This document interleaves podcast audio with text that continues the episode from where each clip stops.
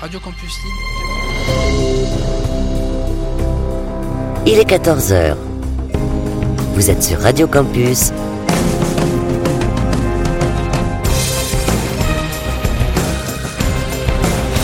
Fréquence 106,6. –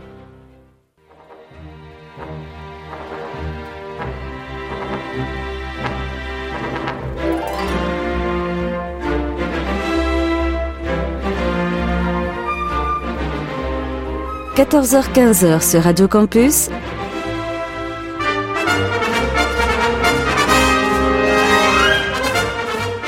Les aventuriers des salles obscures. le magazine cinéma produit par le quotidien du cinéma, Présenté par Christophe Dordain.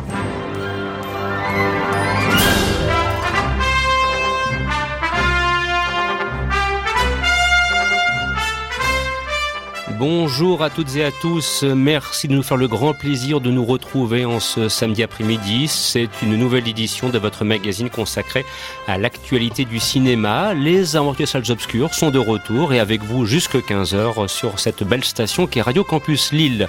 Christophe Dordain au micro, vous vous en doutez un petit peu. François Bourg aux manettes, selon une formule qu'on utilise parfois dans l'univers de la radio. Et puis autour de la table, des aventurières et aventuriers prêts à en découdre en la personne de Charlotte Préclin Ryan Mézioud et de David Marmignon. Alors pour quel sommaire me direz-vous cette semaine? Eh bien les films sortis dans les salles ce mercredi 8 février. Il y a un petit peu de tout. Le pire, 50 nuances plus sombres qui portent bien son titre. Peut-être vous dira-t-on du bien de Lego Batman, parce qu'il y a quelques geeks autour de la table, ou de jeunes enfants, au choix. Et puis il sera aussi question, par exemple, de Seul, réalisé par David de Moreau et interprété euh, par Xavier Moreau, pardon, et, et réinterprété ce film, et pardon, tiré d'une bande dessinée, on aura l'occasion d'y revenir. Et enfin, il sera question de Silence, la nouvelle version de Martin Scorsese, avec notamment Adam Driver, ou bien encore Andrew Garfield et Liam Neeson dans les rôles principaux. Bref, vous l'aurez compris, un fort beau programme, même si le nombre de films à traiter pour une fois n'est pas euh, trop lourd, bah trop long, et tant mieux d'ailleurs, on prendra bien le temps de vous dire tout ce que nous pensons de ces films à l'affiche. Alors sur ce, n'oublions pas aussi qu'il est question de concours, de places de cinéma à gagner. Oui, c'est mon petit moment plaisir et nous allons le lancer tout de suite.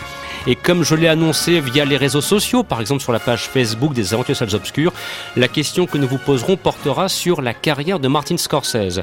Pour participer à ce concours et tenter de gagner deux places pour aller voir un film de votre choix sur les écrans des cinémas Métropole et Majestic à Lille par exemple, accompagné d'un DVD surprise, ou bien qui sait des places valables dans tout le réseau UGC en France. Un numéro de téléphone, le 06 62 35 86 11 ou bien par mail concours at le. La question la voici. Il y a quelques années de cela, Martin Scorsese s'est intéressé à un des magnats de l'industrie aux États-Unis en la personne de Howard Hughes. Le film était interprété par Leonardo DiCaprio. Il y avait également Ken Beckinsale ou bien encore Kate Blanchett. Et la question est la suivante. Quel en est le titre? 06 62 35 86 11 ou bien par mail concours at le cinéma.com.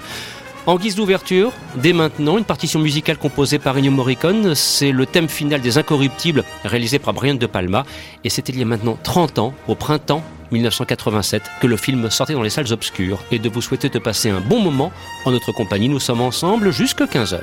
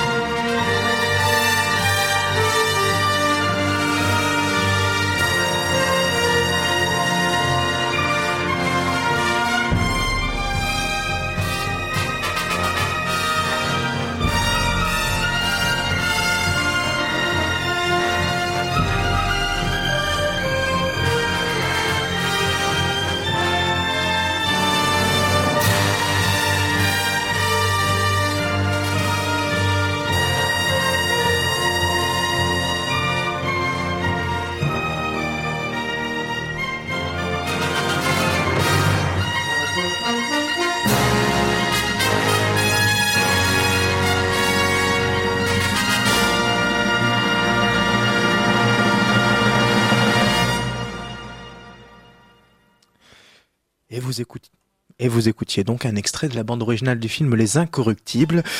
On est les 14 heures passées et voilà, la, la musique continue. D'ailleurs, ça ferait une bonne musique que, que, les incorruptibles pour accompagner cette émission, car nous serons incorruptibles sur silence, je vous préviens. Aux grand dame de Christophe Dordain, dont je vais redonner la parole, car nous allons démarrer avec Lego Batman. Christophe, c'est le film pour enfants de la semaine, à moins que ce soit des grands enfants qu'on a autour de la table. David, au secours. Pardon, excuse-moi, c'est une vacherie que je te balance. Oui, nous allons tout de suite aborder donc l'actualité cinématographique avec au sommaire cette semaine vraiment les propositions de films sont extrêmement variés, mais ça, je pense que vous en doutez un petit peu. Il s'agit donc d'un film d'animation réalisé par Chris McKay, Lego Batman, le film. J'avoue, David, à ma très grande de, vraiment ignorance, que je me demande vraiment à quoi ça sert ce film. Euh, c'est vraiment utile? Est-ce que c'est vraiment bien? Et franchement, qu'est-ce que ça vient faire dans une salle de cinéma que d'aller jouer avec des Legos? Justement, euh, chers auditeurs, vous avez exactement la, la bonne réponse qu'on vous disait. Christophe Dordain est vieux, n'aime plus le cinéma, n'aime plus l'humour, n'aime plus vivre. Hmm. Il faut le débrancher, là, c'est plus, plus possible parce que Lego Batman, c'est un formidable divertissement méta et pop qui nous balance à la tronche un joyeux bordel totalement hilarant et enthousiasmant.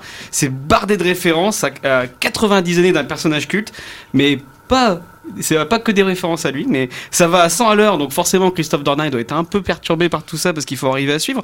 Mais il y a- ces gags sur gags et ça mérite d'être vu avec le bouton pause à portée de main tellement que le film est, est rempli à craquer de clins d'œil à la vieille série Batman par exemple des années 60 que Christophe a dû connaître et aussi au téton des films de George de Michael Schumacher.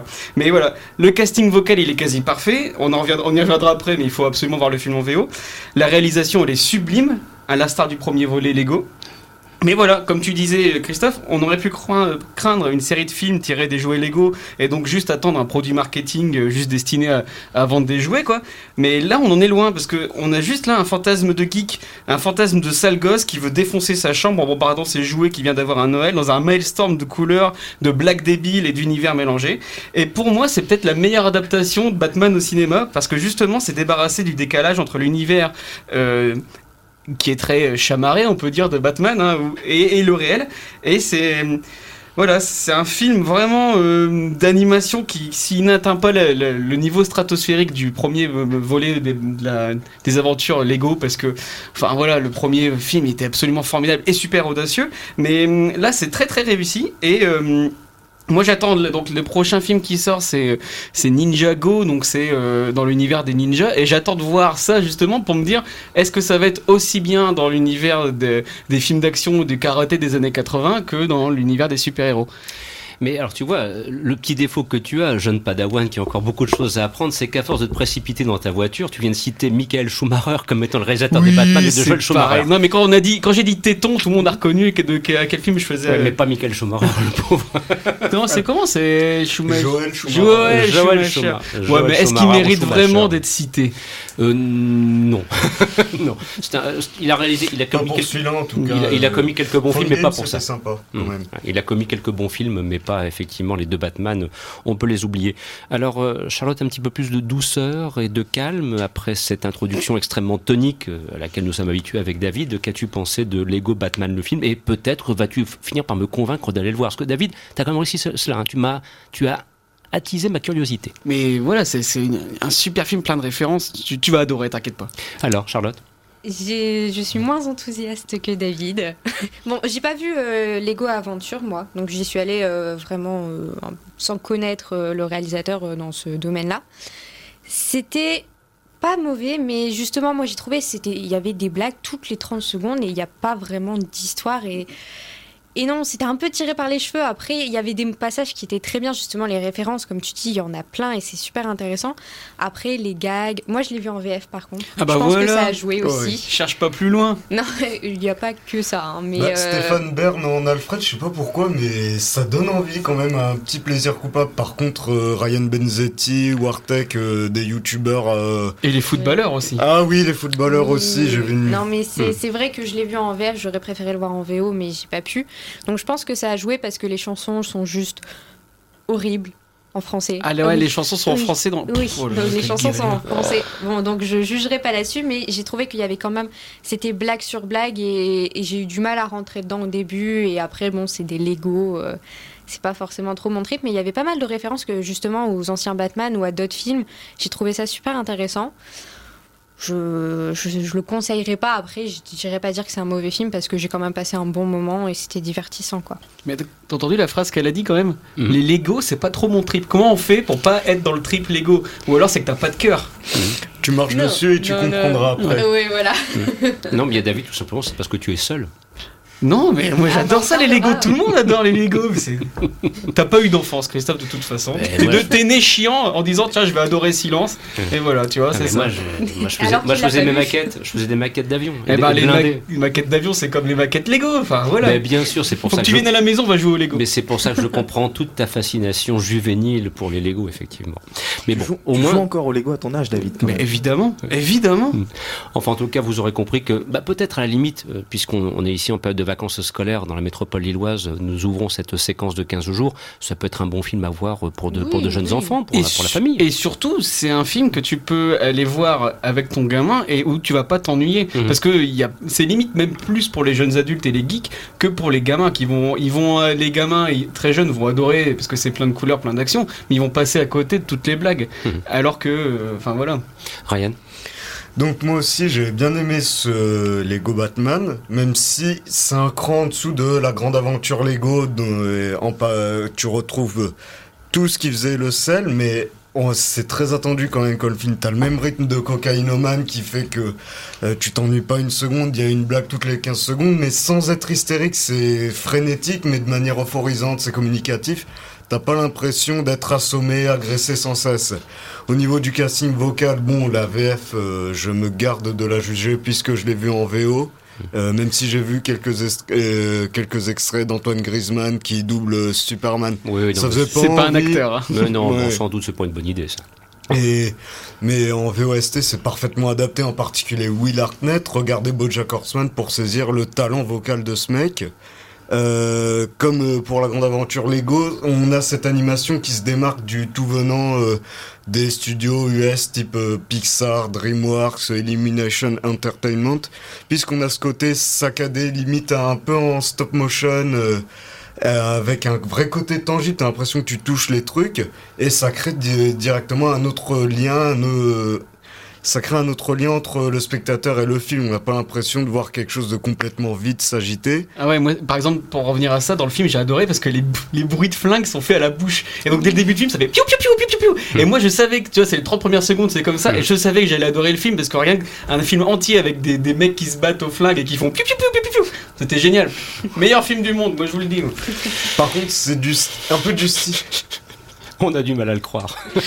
Ouais, c'est un peu du style au-delà de la substance. Autant derrière euh, la grande aventure Lego, on avait tout- toute la réflexion, tout le message euh, touchant, etc. Il marchait parce qu'il était sincère et qu'on s'y attendait pas. Mais là, c'est une morale forcée, euh, comme tu en vois dans n'importe quel film euh, d'animation, même bas de gamme, où il faut travailler en équipe, il faut mettre de côté Mhm. son ego, la famille avant tout. Donc ça, c'était le côté chiant, même si, euh, même si euh, Batman, quand il fait le quand il fait son gamin, il y a une scène juste géniale avec Alfred, où Alfred essaie de le mettre devant le fait accompli et où il est un peu, euh, il se met un peu les mains sur les un peu les mains sur les oreilles euh, et bon, il fait pas ça dans le film, mais en gros, il est complètement réfractaire à ça. C'est juste génial pour le au niveau comique. Mais après, pour la réflexion que ça amène, le fond, etc., euh, c'est euh, rien Ouais. à faire, quoi. Il y avait beaucoup plus de fond dans le Mm. premier. mais- Enfin, maintenant, ça reste un film de divertissement, Ouais. hein, c'est pas une œuvre philosophique. hein. Le problème, c'est que cette formule, Contrairement à Silence. Contrairement à Silence, oui. le problème, c'est qu'on risque de tomber dans une formule avec les films Lego, quoi, parce qu'il y a toujours un plaisir indéniable par le fait d'avoir des blagues méta, des ruptures du quatrième mur, des références à la pop culture par, euh, sur Internet. Il y a Bane qui parle comme Tom Hardy, il y a Billy D. Williams qui le double face de 89. Même s'il est là que pour deux secondes, ça fait tellement plaisir de Enfin, voir que il d'une façon ou d'un autre. euh, Il jouait pas le double face. Il, a jouait presque Harvey failli. Dent, mais Ouais. là, il peut être double face, donc ça fait plaisir, même si c'est que pour deux secondes. La zone fantôme, quand vous verrez euh, tout ce qu'il y a à l'intérieur, euh, euh, quand on a regardé Jurassic Park, les Gremlins, ça fait toujours plaisir de voir ces monstres du cinéma, même si c'est un peu décevant de pas voir les méchants de Superman, vu que c'est quand même la zone où il enferme Zod, ils, ils y font clairement référence. mais ça avait l'air plus pertinent et plus frais dans la grande aventure Lego. Donc ce que je me demande, c'est si ce référentiel et passe euh, sur le point de bien ressembler dès le prochain film à des coups de coude assez désagréables, trop voyants, limite racoleurs. Euh, un peu comme euh, ce qui est devenu Marvel, c'est-à-dire qu'on a tous été enthousiasme par rapport à Iron Man. Et ou Avengers, par exemple, il y avait un côté frais, on ressortait un peu euphorique de la salle. Mais aujourd'hui, ça, ça a perdu clairement de son charme. Ça reste trop. On a l'impression que c'est vraiment fait parce que ça marche, mais on ne sort plus de cette zone de confort. Et c'est un peu la même problématique que je me pose vis-à-vis d'un film comme Les Gardiens de la Galaxie 2, puisque le premier avait fait forte impression par son côté frais, décalé, etc. Mais au final, dès le deuxième, est-ce que ça ne risque pas d'être, de devenir superficiel? Mais ça, rien, tu le sais très bien qu'à partir du moment où il y a exploitation d'un filon, il y a forcément une dérive. C'est très rare de tenir la qualité sur les enjeux à la fois sur le fond et sur la forme lorsque tu fais un, deux, trois films, enfin un ou deux, trois épisodes pour le coup d'ailleurs. Hein, donc euh, ça me semble inévitable. Mais bon, si au moins, et je vous rejoins, c'est un bon film de divertissement qui peut se regarder avec plusieurs niveaux de lecture pour différents types de publics, bah, fois par les temps qui courent, et eh bien allons-y. voilà. Faut pas être peine à jouir, quoi. Faut profiter de ce qu'on a. Et, mmh. et là, c'est vraiment un, film qui, qui, en met plein la tronche et qui a envie de faire plaisir aux spectateurs. Et ça fait plaisir. Surtout quand on s'est tapé 50 nuances plus sombres avant. On aura l'occasion d'en reparler au cours de la deuxième partie de l'émission. Alors, dans quelques instants, nous évoquerons la réalisation de David Moreau qui s'appelle Seul et qui est aussi sorti ce mercredi 8 février sur les écrans. Et puis, j'en profite aussi pour euh, vous signaler euh, euh, que sur le quotidien du cinéma, vous pouvez profiter parce que le 15 février arrive à grands pas de cette rencontre que nous avons eue avec Guillaume Canet et Marion Cotillard pour le film Rock'n'Roll. Et c'est vrai que les images qui furent réalisées en la circonstance connaissent un succès public indéniable. Le taux de lecture est assez record, n'est-ce pas François?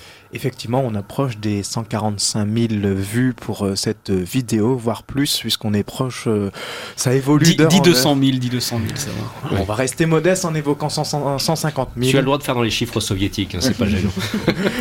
Mais en tout cas, c'est effectivement une vidéo qui marche très bien et un film euh, qui a eu une promotion euh, dans toute la France, puisqu'ils ont fait de nombreuses avant-premières, qui a apparemment de très bons retours. Et, euh, mm. j'espère en tout cas pour eux que, que le, le premier jour d'exploitation sera aussi positif que les retours des avant-premières l'ont été euh, tout au long de cette tournée. Euh, une tournée qui a été organisée, je le signale, par le distributeur Pâté Distribution, qu'on va bientôt retrouver prochainement pour de nouveaux films. Bien, donc si vous souhaitez en savoir plus, rendez-vous sur le quotidien du cinéma, que ce soit sur le site internet ou bien encore via la page Facebook dédiée. Sur ce, eh bien, nous allons nous intéresser à un film alors là qui, pour le coup, euh, dès que j'ai vu les premières images, regarde une bande-annonce, m'a intrigué. Il s'agit de Seul et je laisse maintenant le soin de vous mettre un petit peu dans l'ambiance sonore du film. Autour d'eux, le silence, la ville déserte, seul. Oh, y a quelqu'un Ils ne sont plus que cinq. Leur combat pour la survie commence. Si on n'est pas ensemble, on n'y arrivera pas. Seul, d'après la BD Phénomène. J'ai jamais vu un truc pareil. Seul, un thriller fantastique de David Moreau, actuellement au cinéma. Alors voilà un registre euh, dans lequel généralement ce sont les Américains qui sont sollicités. Et il s'avère que pour le coup, entre guillemets, c'est un Français qui s'y colle. Nous sommes pleinement dans le registre fantastique. Vous aurez compris, euh, il n'y a pas besoin de, à la limite de présenter plus en avant le, le, synopsis du film, que nous allons être confrontés à une bande de jeunes qui se retrouvent seuls dans une ville, et on s'en doute bien aussi qu'ils seront inévitablement confrontés à une menace. Tout l'intérêt à ce moment-là, c'est de se dire, est-ce que David Moreau est capable, dans la maîtrise du scénario et dans la mise en scène, de se rapprocher d'un film qui aurait pu être réalisé par John Carpenter? Car c'est ce à quoi j'ai immédiatement pensé, et je vois que David au loin opine du chef, donc nous allons être d'accord pour le coup. Alors qu'as-tu pensé de Seul? Euh, C'est une bonne surprise, vraiment. Ah. Et en plus, quand tu dis euh, John Carpenter, c'est marrant parce que la musique signée Rob dans le film, elle, est, elle fait vraiment penser à du John Carpenter. Et donc ouais, c'est vraiment c'est une bonne surprise qui témoigne d'un vrai désir de cinéma à la française. Bon alors, on est dans le cinéma français, donc l'interprétation ne suit pas forcément, les personnages sont plutôt caricaturaux, il y a beaucoup de clichés qui, sont, qui ont été traités mieux ailleurs. Le twist final, il est un peu honteux, mais voilà, c'est tout ce que je vais dire sur le film de négatif parce que le film il, se démonte pas et il démérite pas face à ses cousins américains et il installe, comme tu disais, une véritable ambiance et un vrai, un vrai bon mystère qui qui mérite franchement qu'on s'y attarde. Il y a une très bonne production design, notamment les des très beaux plans de la ville déserte. Et il y a des très bons effets spéciaux. Et c'est souvent le parent pauvre de ce genre de production, surtout en France. Mais là, pour le coup, ça vaut le coup. Euh, et c'est un bon thriller pour enfants. C'est assez sombre et c'est assez violent. Et ça prend pas son, public pour des abrutis. Et franchement, c'est vraiment porté par une volonté de faire du bon cinéma. Et donc déjà, dans le cinéma français, c'est rare. Donc il y a une bonne histoire, il y a une belle gueule, il y a un vrai respect des spectateurs. Franchement, que demander de plus? C'est vraiment la, la petite surprise de la semaine qui est vraiment très très sympathique. Et voilà, franchement, euh, bon boulot. Alors euh, Charlotte, sentiment partagé, euh, tu as été convaincue par oui, seul j'ai été convaincue Mission accomplie. aussi. Mission accomplie. J'ai beaucoup aimé. euh, Alors la fin, c'est vrai. Enfin, pour moi, il y a deux fins. Parce qu'il y en a une où ils résout le problème de pourquoi ils sont seuls et la vraie fin qui amène euh, à l'idée d'une suite. Donc on verra aussi si la suite est- arrive euh, à être aussi bonne euh, que le premier. Mais euh, c'est vrai que j'ai pas été déçue, même si, comme David l'a dit, c'est quand même assez caricaturé. Les personnages sont des personnages récurrents, pas forcément travaillés comme il faudrait. Mais c'est une bonne surprise, c'est super bien filmé, ça fait référence à The Walking Dead et ils le disent et j'ai trouvé ça super beau. La musique est très prenante et, et non, il y a vraiment un mystère, euh, des rebondissements, on est avec eux, on, est perdu comme eux et j'ai trouvé que c'était bien fait et justement moi j'avais un petit peu peur en allant voir le film que ça se rapproche à euh, du Hunger Games ou du Divergente, hein, des Français qui veulent faire euh, comme à l'américaine. Et pas du tout. J'ai vraiment, j'ai vraiment plus accroché parce que, au contraire, justement, sans tous les effets spéciaux, sans toutes les grosses productions, euh, ben, ça arrivait à être, euh, à être bon aussi. Et pour une fois, les acteurs qui, parce que c'est un teenage movie pour moi, c'est pour les adolescents, les acteurs ont vraiment l'âge qu'ils doivent avoir. Parce que dans Hunger Games ou dans Divergente, on nous dit c'est des adolescents, euh, voilà. Et ils Mais ont 25 ans. Voilà, Ouais. ils, ils Bah, font 30 quelquefois. La, enfin, la blague dans le 50 nuances plus sombre, c'est que Christian Grey a 27 ans dans le film. Complètement aberrant. quoi. oui, Quand je vois l'affiche, j'avais lu la BD moi, mais t'as l'impression euh, quand tu compares la BD et l'affiche, j'ai eu un petit choc puisqu'ils ont l'air carrément vieillis. Par exemple, le personnage principal, le plus vieux, il a, il a mon âge quoi. Ça fait un peu bizarre alors que c'est Mais- censé être des enfants qui sont perdus. C'est vraiment une adaptation parce que j'ai pas lu les bouquins et enfin les BD et je me suis penché sur l'histoire de la BD et ils ont vraiment réadapté. Hein. C'est le, là c'est sur un film qui condense 5 tomes. Ils ont changé les personnalités de certains personnages, etc. Donc je pense que et c'est aussi pour ça qu'ils ont choisi euh, Moreau, c'est parce que le mec a, a voulu faire une vraie adaptation de la BD et pas juste euh, ben, euh, traduire en images ce qu'il y avait dans la dans, dans le scénario du, du- de la BD. Oui, je suis d'accord aussi. Charlotte. Bon, moi, j'ai pas lu les cinq tomes, j'ai lu les, les trois premiers et justement, j'ai vraiment retrouvé cet univers-là et, et cette histoire et ça m'a et les personnages. Et oui, puis j'étais contente de voir qu'ils avaient vraiment l'âge qu'ils devaient avoir et que on, on peut vraiment s'intéresser, enfin, s'identifier à eux et ils viennent de différents milieux. Du coup, je pense qu'ils sont tous différents, donc euh, on peut vraiment, tout le monde peut s'identifier à eux. Puis pour une fois qu'il y a une incursion dans le cinéma fantastique à la française qui mérite le déplacement, parce que combien de fois avons-nous été déçus par de précédentes tentatives Et là, de signaler que d'ailleurs, euh, seul est distribué par Studio Canal, ce qui semble peut-être aussi indiquer qu'en ce qui concerne la production et les moyens mis sur la table, euh, eh bien, ils sont effectivement derrière, et on peut donc se dire qu'il y a une démarche un petit peu qu'on retrouve dans le cadre des séries télévisées qui sont produites par Canal+.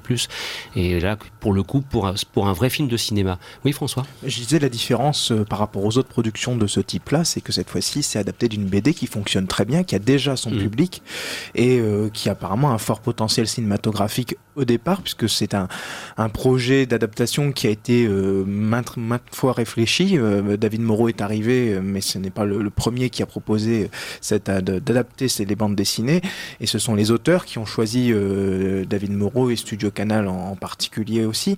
Voilà, mais ça a été un projet qui est dans les tiroirs depuis un petit moment déjà et qui a pris le temps de mûrir avant d'arriver euh, sur, les, sur l'écran et d'être proposé aux spectateurs. Effectivement, comme tu disais David, c'est une adaptation des cinq premiers tomes, en sachant qu'il y en a à peu près, je crois, 20 pour l'instant euh, dans, dans l'ensemble de l'œuvre. euh, De, Enfin, de- 20 prévus, il y en a une dizaine qui est sortie. voilà, effectivement, c'est ça. Donc, euh, on va dire qu'effectivement, il y a une suite qui est prévue. Si les résultats au box-office euh, suivent, et euh, oui, il y a, on va dire, un potentiel de trouver en, en seul une future saga française, euh, en espérant que le, public euh, soit présent. Mais comme je l'ai dit, la BD a déjà un, public derrière elle, et il semblerait que l'adaptation euh, ben, soit fidèle entre guillemets, ou en tout cas plaise à ses lecteurs. Donc, il est possible que le succès soit au rendez-vous. Surtout que c'est un film qui est quand même distribué sur 370 copies. Hein. Pas une petite sortie hein, pour le coup. Et puis je préfère euh, largement voir une suite à Seul qu'à Boulet Bill ou l'élève du Cobu ou tout ce genre de, de trucs. Qui, Sans parler de Gaston. Lagaffe, Voilà, euh, qui a- nécessitera aussi une suite, on s'en doute, enfin si, si le succès est au rendez-vous. Tiens d'ailleurs, je me permets une petite parenthèse, histoire de de- d'irriter un petit peu David. Vous avez vu comme moi les, les chiffres au box-office de Red Dingue? Oh non, mais laisse tomber. En 5 jours, près d'un million sept cent mille entrées. Et puis c'est pareil, enfin, 50 nuances degrés, ça va cartonner et tout. 50 nuances plus sombres. Mais Ouais, on, on on s'était dit hors antenne qu'on le ferait au moins une fois de toute façon. Mais euh, on vous dira tout le bien qu'on pense de ce film dans la deuxième partie de l'émission. Mais entre-temps, vous aurez compris que Seul, réalisé par David Moreau, eh bien, c'est une belle recommandation de la part des aventuriers des salles obscures.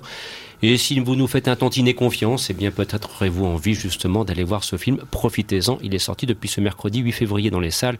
Et comme nous sommes en période de vacances scolaires, eh bien, pour, euh, entre guillemets, le jeune public, c'est maintenant quasiment un film à voir en- en priorité. Nous arrivons presque au terme de la première partie de cette émission. Euh, et si tu le souhaites, François, et avec ton plein soutien, dans quelques instants, nous pourrons entendre une partition musicale composée par John Williams pour un film réalisé par Ron Howard qui s'appelle Horizon lointain avec Tom Cruise et Nicole Kidman. Façon de rappeler que nous retrouverons Nicole Kidman à partir du mercredi 22 février sur les écrans dans le très beau film qui s'appelle Lyon et dont je vous recommande la critique publiée dans les colonnes du quotidien du cinéma. Je veux croire que là aussi vous serez convaincu d'aller avoir, d'avoir envie d'aller voir ce film, pardon. Souhaitais ajouter quelque chose, David? Non, je, je- Oui, c'était l'anniversaire de John Williams cette semaine. Mm. Et donc, euh, bon anniversaire John, puisque tu nous as fait rêver. Ouais, oui, bon, il continue d'ailleurs. Et donc c'est pour cette c'est pour cela qu'on va entendre cette partition musicale pour le film Horizon lointain. Et puis j'en profite pour vous rappeler brièvement, bien sûr, que le concours que nous avons lancé euh, à partir de comment dirais-je 14 heures euh, est toujours actif. Et si vous souhaitez gagner des places de cinéma, alors soit si vous êtes sur la métropole lilloise, c'est pour les cinémas Métropole et Majestic à Lille. Partout en France, c'est pour le réseau UGC, accompagné d'un DVD surprise. Eh bien, vous pouvez participer à ce concours. Il y aura un tirage au sort parmi toutes les réponses reçues. Soit vous le faites euh, via l'adresse courriel concours at le soit par téléphone au 06 62 35 86 11 et vous avez encore jusque 15 heures pour participer à ce concours. Je rappelle la question. Martin Scorsese a réalisé un film consacré au milliardaire Howard Hughes. Leonardo DiCaprio était en tête d'affiche avec à ses côtés Beckett Beckinsale et Kate Blanchett. Quel est le titre de ce film? Voilà, je ne pense pas que ce soit la question la plus difficile qu'on ait eu l'occasion de vous poser dans le cadre de cette émission. Et maintenant, place à Horizon lointain et de vous souhaiter de passer un excellent après-midi à l'écoute de ce programme.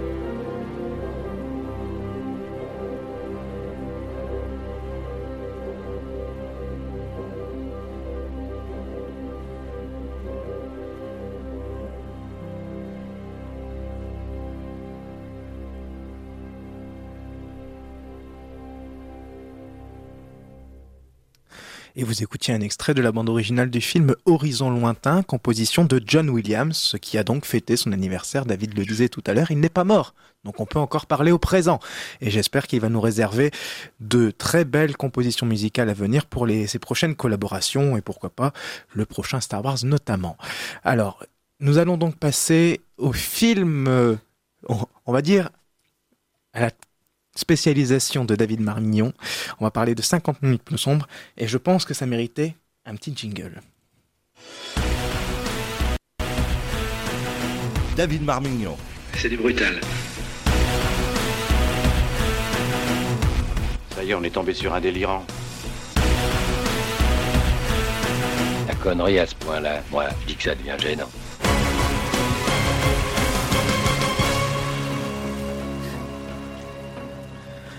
Alors David, tu vas donc nous parler de 50 nuances plus sombres. J'adore le jingle. Eh ben, eh ben oui, donc euh, 50 nuances plus sombres, ça y est, youpi Le porno pour les moins de 12 ans est de retour Et donc on va écouter la bande-annonce et après je fais un assassinat en règle. Blessé par leur aventure passée, il veut tenter de la reconquérir. Je veux que tu reviennes. 50 nuances plus sombres. Aujourd'hui, c'est elle qui fixe les limites. Cette fois-ci, pas de règles, pas de châtiment et plus de secrets. 50 nuances plus sombres. Dakota Johnson, Jamie Dornan, Kim Basinger. Tout compte de fait à son côté sombre. Actuellement au cinéma. Et oui, alors, euh, vous le savez, moi je m'enquille semaine après semaine des daubes infâmes, juste là pour engranger des milliers de dollars pour un public pas trop regardant. Et pourtant, j'ai jamais eu autant l'impression d'avoir devant mes yeux un vrai produit cynique que devant 50 nuances degrés. Bon, je, je veux dire 50 nuances degrés parce que 50 nuances, plus sombres, c'est trop long à dire et de toute façon, le titre est pourri. Mais alors, moi, enfin, j'arrive pas à savoir comment ce genre d'histoire a pu être lu et vu dans le monde entier. Ça me laisse sans voix. Pour moi, ce truc, c'est l'arnaque du siècle. Alors, qu'est-ce qu'il y a de neuf dans ce deuxième volet? C'est toujours la même chose. Il se passe rien, mais vraiment rien. C'est, il y a une vague menace avec un- une ancienne amante de Christian Grey. euh, c'est expédié en 5 secondes. À un moment, il y a un accident d'hélico. Il s'en ressort en ouvrant la porte avec juste quelques égratignures. Mais bon, là, narrativement, le film, il monte la sauce pour un troisième volet qu'on espère dantesque, à travers le personnage de Kim Basinger en matrelle botoxé et un patron labidineux. Mais on s'en fout. On nous avait vendu un film plus haut que le premier, mais bon, il n'y a pas de quoi se lever la nuit. Franchement, pour moi, ça vaut pas une demi-molle. Je conseille plutôt le film du dimanche soir sur M6 ou sur RTL9. Au moins, c'est fait avec un peu plus de goût. Parce que là, si le comble de l'érotisme et du SM, c'est deux boules de geisha, un dos dans l'ascenseur et la position du, mi- du missionnaire à tout va, franchement, excusez-moi, mais ta vie, elle est bien triste, hein, Christian Grey. Mais là, à chaque fois qu'il y a une scène érotique qui commence, on a le droit à un, morceau d'une compile de Top of Love, là, même pas diffusable sur RF RFM. Le montage y coupe dès que les choses, elles deviennent intéressantes. Rendez-vous, rendez-nous Paul Verhoeven de Basic Instinct, bordel.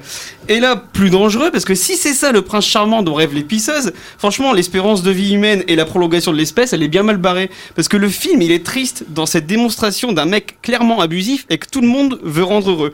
Excuse-moi, Christian, de pas vouloir me laisser en- m'en prendre plein la tronche. Mais c'est normal, bordel de merde. Et si Christian Grey, il va, il devrait aller en prison pour euh, forcer n'importe qui à faire ce qu'on ne veut pas faire. Parce que moi, franchement, ce que je trouve le pire dans cette histoire, cette espèce de culture du viol qu'il y a dans le film, et, qui, mé- qui mérisse les poils. Parce que, en gros, Christian Grey, euh, c'est un pauvre bichon parce que oh, sa mère, elle est morte, elle était droguée. oh, mon Dieu, le pauvre lapin. Mais c'est n'importe quoi, c'est dangereux. Si avoir 3 tonnes d'argent et d'abdos, ça suffit pour, euh, pour euh, qu'on te laisse devenir le plus grand connard de l'univers, si c'est ça, ben la morale du film, eh ben, le monde il est foutu, moi je vous le dis. Et je parle même pas des dialogues dont le fameux ne mets pas ça dans mon derrière, Christian. Ce film a été écrit sur un coin de table, c'est à voir pour le croire. En résumé, ben, vivement le troisième, parce que là on atteint des sommets de nullité, et vous savez à quel point j'aime ça.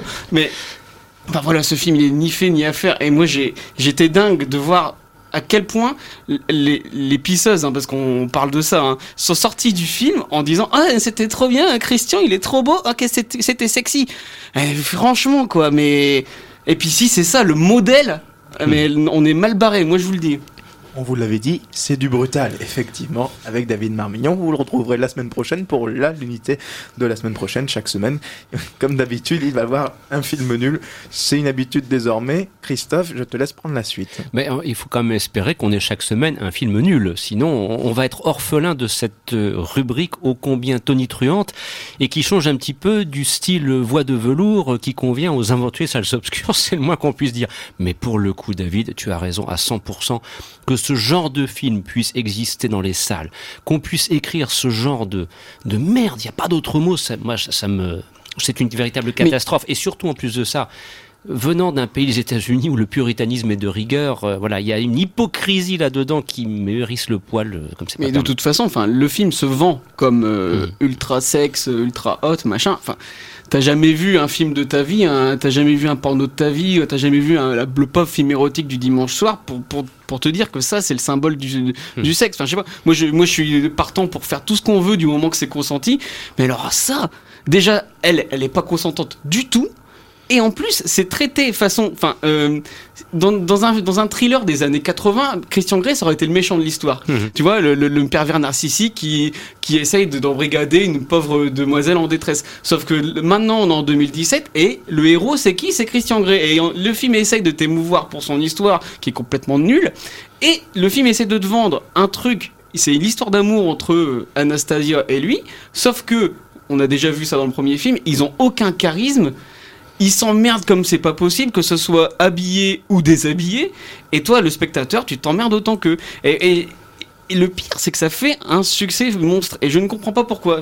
Je sais pas, relisez. Euh, euh, je, je sais pas. Non, mais tu, tu- tu l'as cité. Sade ou je sais pas, mais. En, en toute simplicité, David, tu l'as, tu l'as cité tout à l'heure.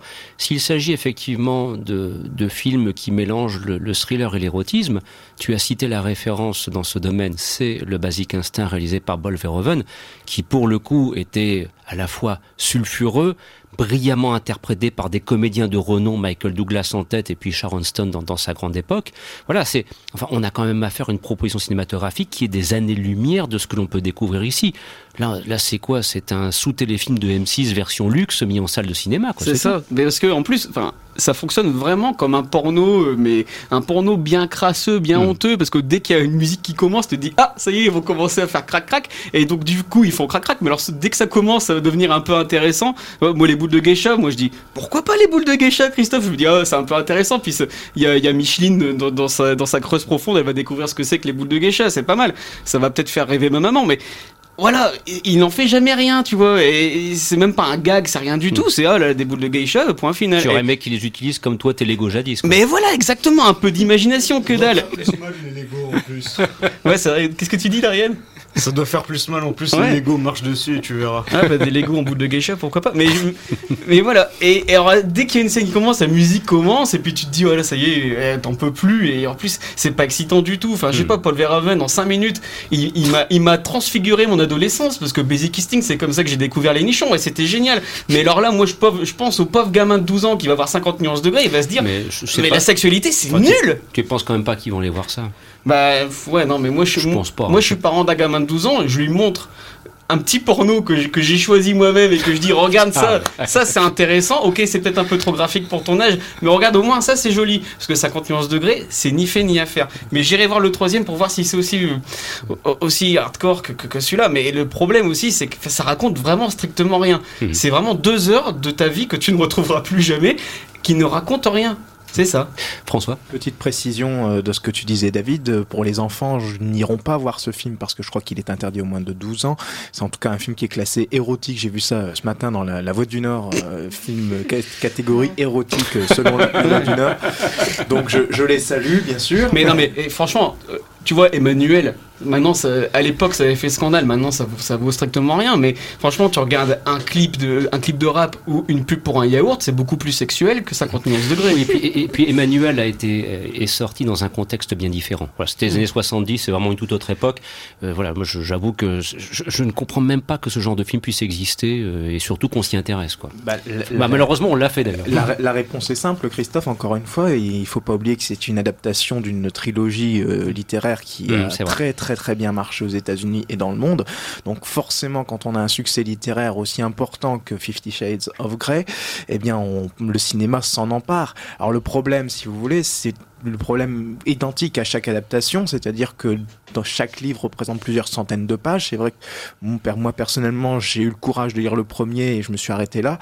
Mais dans le dans le Fifty Shades of Grey repose sur euh, deux éléments. C'est l'histoire d'amour entre les deux personnages et une tension sensuelle et sexuelle qui se distille tout au long du, du des, des trois bouquins. Et quand on a euh, un film d'une heure et demie où en plus on peut pas montrer à l'image ce qu'on peut décrire à l'écrit, euh, forcément ça édulcore énormément un, une œuvre. Et voilà, donc euh, certainement c'était vous à l'échec parce qu'en plus comme tu l'as dit Christophe dans une Amérique euh, assez puritaine on était obligé de censurer de pas pouvoir retranscrire un élément important du, du bouquin. Euh, on pouvait pas avoir ce, ce même ressenti en, en voyant le film. Surtout dans un film de studio produit par Universal, quoi. Je veux dire, c'est Ouais, pas mais- possible. Et j'en j'en profiterai aussi pour signaler une petite chose qui est quand même assez effarante, notamment pour qui connaît un petit peu l'histoire du cinéma, voire des séries télévisées, c'est que c'est réalisé par James Foley. Et James Foley, c'est quand même quelqu'un qui a fait comme un chien enragé avec Christopher Walken. C'est quelqu'un qui récemment a réalisé quelques excellents épisodes de la série House of Cards, qui d'ailleurs pour le coup euh, a des années-lumière, des Ouais, 50 ouais. nuances plus sombres. Voilà, c'est c'est bon. Donc, est-ce que c'est réalisé par James Foley ou est-ce que c'est un film de producteur Je pense que vous avez là quelques éléments de réponse à cette question. Ouais, non, mais enfin, il n'y a, rien- a rien à sauver dans le film de toute façon, Hmm. que ce soit au niveau de la réalisation ou de l'interprétation. ou- Bah écoutez, je vous propose. Difficile, quoi. Ouais. On va, on va laisser ça, donc ce 50 nuances plus sombre. Puis si vous avez envie de le voir, euh, bah, tant mieux pour vous. Sinon, bah, vous pouvez vous en abstenir, vous l'aurez bien compris. Alors, il nous reste encore euh, un petit quart d'heure euh, jusqu'à la fin de cette émission pour évoquer donc la nouvelle réalisation de Martin Scorsese qui s'appelle Silence, film interprété par Liam Neeson. Il y a également Adam Driver ou bien encore Andrew Garfield. Et tout de suite, eh bien, une petite contextualisation sonore pour se mettre dans l'ambiance. Japon, 17e siècle. Deux prêtres mènent l'enquête. Nous devons aller retrouver le père Ferreira. Vous serez en grand danger. Silence. Personne n'ose parler. Quel mystère ce silence cache-t-il? J'espère trouver la force d'affronter ce qui m'attend. Andrew Garfield, Adam Driver et Liam Neeson. Silence. Le nouveau film événement de Martin Scorsese, actuellement au cinéma. Alors nous sommes au XVIIe siècle et nous suivons le parcours de deux prêtres jésuites qui se rendent au Japon, euh, destination euh, très dangereuse pour eux. Leur but étant de retrouver leur mentor, le père Ferreira, euh, qui est donc a disparu alors qu'il tentait de répandre les enseignements du catholicisme dans un pays qui a priori ne l'est pas. Alors c'est vrai que nous avons affaire à une œuvre dont je pense autour de la table il y aura consensus pour dire qu'elle est brillamment mise en scène. Ensuite effectivement il y a le propos du film et puis la façon dont le film est amené qui peut-être a laissé euh, quelques comment dirais-je regrets ou bien euh, effectivement quelques souffrances à qui euh, a pu voir ce film. Charlotte, si tu le veux bien, euh, honneur aux dames plutôt aux demoiselles pour ouvrir le bal dans la circonstance. Qu'as-tu pensé de la nouvelle réalisation de Martin Scorsese? J'ai été un peu déçue. J'adore Martin Scorsese en tant que réalisateur et euh, je m'attendais justement moi, à avoir un très bon film, un chef-d'œuvre à être dedans et la bande-annonce m'avait vraiment donné, euh, donné envie. Mais j'étais un petit peu déçue. euh, bon, la réalisation est magnifique, c'est beau, c'est très bien mis en scène.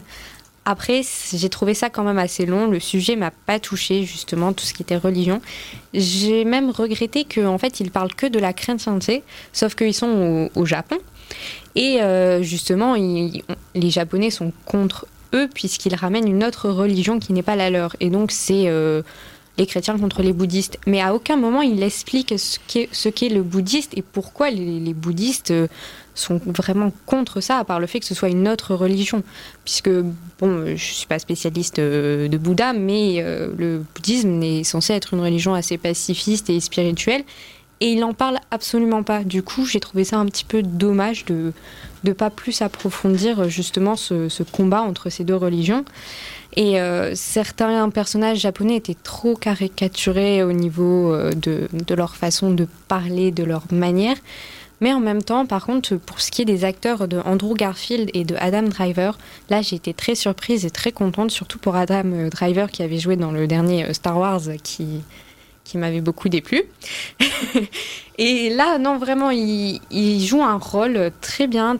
On est vraiment avec eux, on est avec les prêtres, mais euh, j'ai trouvé aussi qu'il abusait un petit peu trop sur la voix off. Il explique tout. Tout, tout le temps. Ça, c'est peut-être effectivement, je n'ai pas encore vu le film, hein, je, je, vais aller voir ce week-end, mais c'est effectivement peut-être le danger, euh, très souvent cité au cinéma, mm. le recours à la voix off doit se faire avec une fluidité, une aisance qui Là, peut euh, paralyser le film. C'est tout, tout, le temps, il, le, le, prêtre explique tout le temps ce qu'il pense. Euh, mm. C'est jamais forcément montré par euh, par son jeu d'acteur ou par la mise en scène, c'est il est obligé de tout expliquer. Et pourtant, Scorsese, c'est le dieu de la voix, enfin quand même. Mmh. Oui, voilà. Mmh. Mais là, j'étais un petit peu déçue. Après, je le conseille quand même parce que c'est Martin Scorsese et c'est magnifique à voir et et non, c'est quand même un sujet, faut être touché, je pense.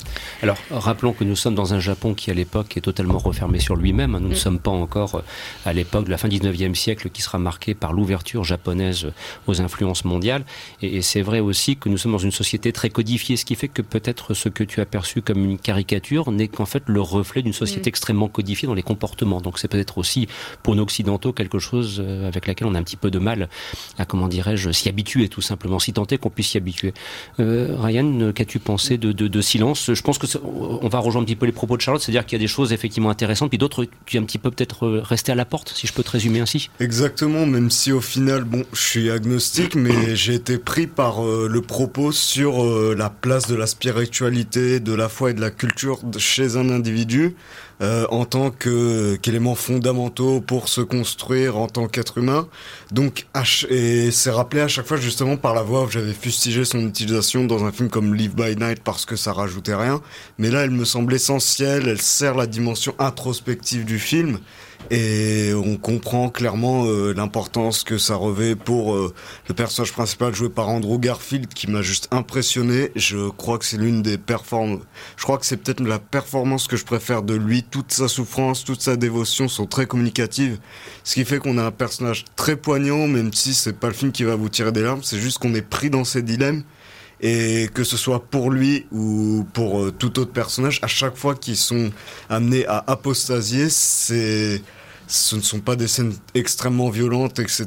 Mais on sent la, la violence psychologique derrière, la lourdeur, la douleur qu'ils ont, et même euh, et pour la mise en scène aussi, il y a un travail sur le son un peu comparable, puisque un peu comme No Country for Old Men, par exemple, il n'y a aucune musique mais tous les sons sont très doux, mais se démarquent en même temps. C'est le mixage sonore est excellent, ce qui fait que chaque son peut se distinguer des autres. Euh, et les seuls moments où et il y a juste un moment où euh, ça crie d'un seul coup et j'ai été traversé d'un frisson à ce moment-là pour dire qu'il y a vraiment une immersion incroyable grâce à une mise en scène réfléchie.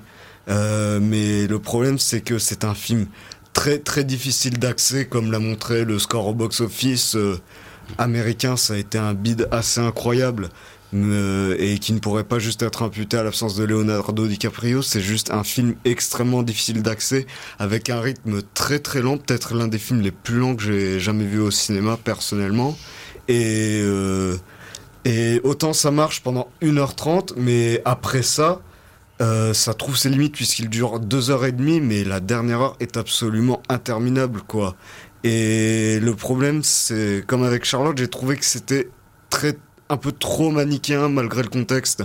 On n'est jamais loin d'une. Il y a des moments où on se dit qu'on est sur une version euh, légère du péril jaune, euh, de, de l'imagerie du péril jaune de la Seconde Guerre mondiale, avec euh, le japonais à la voix nasillarde et aux dents bien en avant. Mmh. David Ouais, bah, je, vais, je vais dire un peu la même chose que, mmh. que mes camarades. C'est un film tellement aride qu'il en devient dur à digérer en fait. Il n'y a pas de musique, il y a beaucoup trop de latin, il y a beaucoup de questionnements individuels et le sujet est pas très fun. Donc voilà, c'est assez difficile. Mais ça reste un film ultra maîtrisé parce que la réalisation est sublime, les acteurs sont habités. C'est un film d'une grande intelligence, d'une grande sobriété qui évite le prosélytisme qu'on aurait pu craindre. Et moi je déteste ça. Mais ça nous montre le parcours d'un prêtre qui en appelle à son Dieu et qui en obtient que le silence. Donc c'est un sujet ultra personnel, ultra casse-gueule. Personnellement, ça m'a pas transporté, mais ça n'enlève en rien les qualités du film parce qu'on reste chez, chez, Scorsese. Mais alors, trois heures sur le doute intérieur d'un prêtre, rythmé par des scènes de torture physique et psychologique qui correspondent surtout à piétiner la représentation sacrée d'un dieu, et c'est littéralement hein, parce que la scène elle revient en boucle tout le temps, c'était un peu trop hardcore pour moi. Surtout que je porte pas particulièrement la religion dans mon cœur. Mais on peut trouver le film aussi sublime qu'interminable, et la vérité sacrée se trouve certainement entre les deux. Bah, je suis quand même surpris, je vous, je, vous attendais plus dur autour. Euh, pour, pour silence. Voilà, je quand même vois, je vois que les, propos sont bien plus mesurés que je n'aurais pu le croire initialement. François. Eh en fait, c'est l'effet malheureux, c'est l'effet Scorsese en fait, mhm. parce que pour tout vous dire, je l'ai également vu hier soir et c'est vrai que mhm. si on enlève Martin Scorsese de, de l'équation, on enlève Martin Scorsese du film, ce film n'a aucun intérêt parce que c'est Martin Scorsese par ses choix de plan, par son sa réalisation qui amène une, plus-value à ce film. Un film, comme tu disais, Ryan, qui est effectivement très difficile d'accès. Euh, il faut s'interroger, enfin, il faut s'intéresser, pardon, à ce questionnement, à ce questionnement sur la foi. Euh, alors, c'est effectivement très bien réalisé. Maintenant, moi, je suis un petit peu comme David. Euh, la religion, ce n'est pas trop mon truc. Et, même si au bout d'une heure, une heure et demie, on est, euh, on est pris parce qu'il y a, si vous voulez, il y a cette souffrance. C'est un film qui, est douloureux, mais qui est douloureux à regarder parce qu'il y a des scènes qui sont à la fois très belles, mais qui montrent une, une souffrance qui est vraiment bien transmise. Comme euh, l'était la dernière tentation du Christ par exemple. C'était, c'est le même, c'est le même démarche. Hein. Scorsese aurait, dû être séminariste. Hein. Faut pas l'oublier. C'est un séminariste refoulé quelque part. Mais voilà, alors après, comme, Ryan, j'ai pensé effectivement que la, dernière heure était interminable parce que justement, c'est toute cette souffrance, au bout d'un moment, on n'en peut plus. Euh, on a envie de dire, mais apostiez-vous parce que là, euh, stop, on n'en peut plus, vraiment plus. Et ça retombe au bout d'un moment. Il faut qu'il trouve quand même un ressort à son film. Il faut qu'il fasse avancer son personnage. Et la façon dont il fait avancer, ça tue un petit peu l'intérêt du film. Et on a, on a vraiment l'impression de dire, là, il aurait fallu que tu fasses un petit peu plus court. Je sais pas ce que t'en en penses Charlotte Non, je suis d'accord. Par contre, j'aurais aimé euh, rajouter, puisqu'on parle beaucoup de la religion, est-ce qu'on l'a dans nos cœurs, est-ce qu'on y croit ou pas, ou on s'intéresse à ça. J'ai trouvé ce qu'il y avait aussi bien dans le film, c'est que euh, justement, il montre différents euh, croyants, je sais pas vraiment comment expliquer, mais différents cliché, il y a les prêtres, mais même les deux prêtres sont pas forcément d'accord.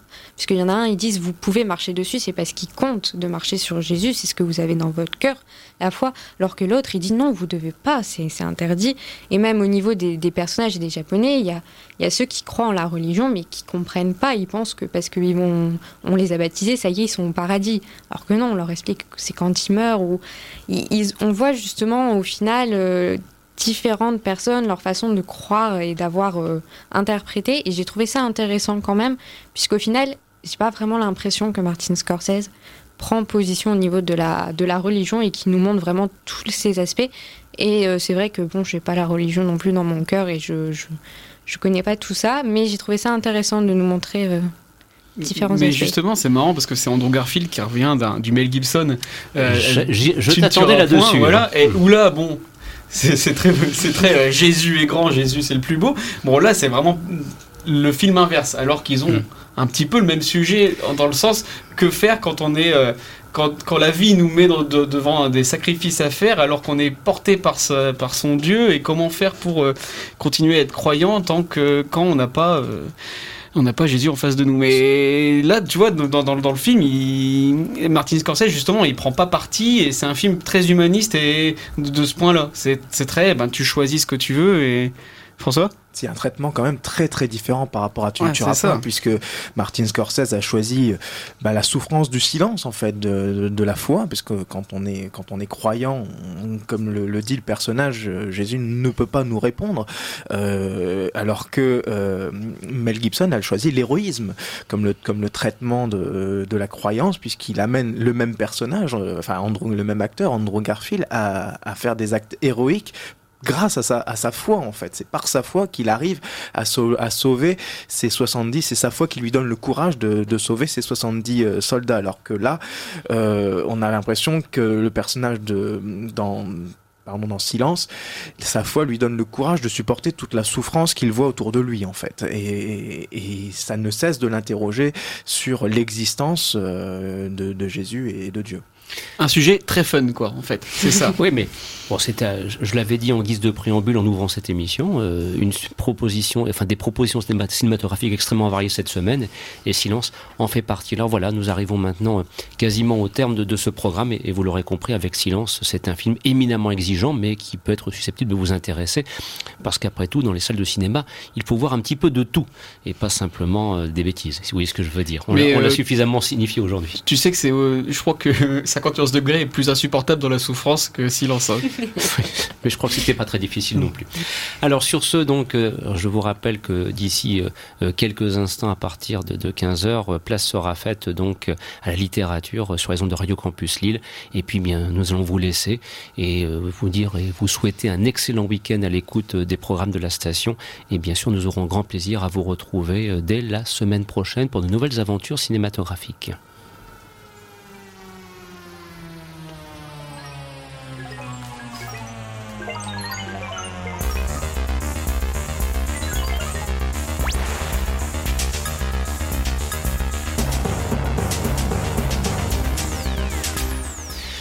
Vous écoutiez Les Aventures Salles Obscures, une émission proposée, présentée par Christophe Dordain, mise en nom de François Bourg. Un grand merci à Charlotte Préclin, à David Marmignon et Ryan Mézioud pour leurs pertinentes interventions. On vous souhaite bien sûr de passer de bons moments dans les salles obscures. N'hésitez pas à nous lire sur le quotidien du cinéma.com, à nous consulter sur Facebook via la page Facebook du site Le Quotidien du Cinéma et des Aventures Salles Obscures. Et on vous retrouve avec très grand plaisir dès la semaine prochaine. Merci de votre fidélité et de votre attention. Au revoir.